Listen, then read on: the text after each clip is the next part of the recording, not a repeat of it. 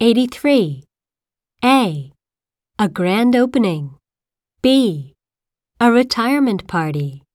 C. An award ceremony. D. A product launch. 84. A. He designs new products. B. He works at a hospital. C. He leads an organization. D.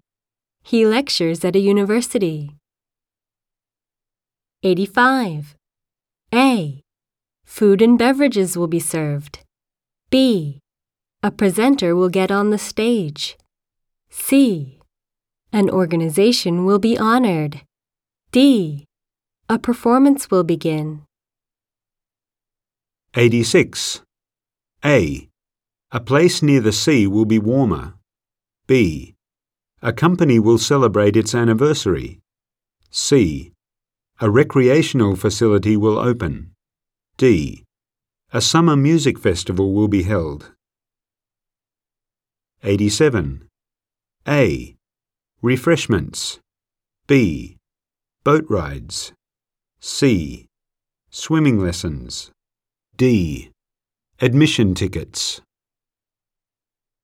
88. A. A weather forecast. B. An advertisement. C. A traffic update. D. A music show.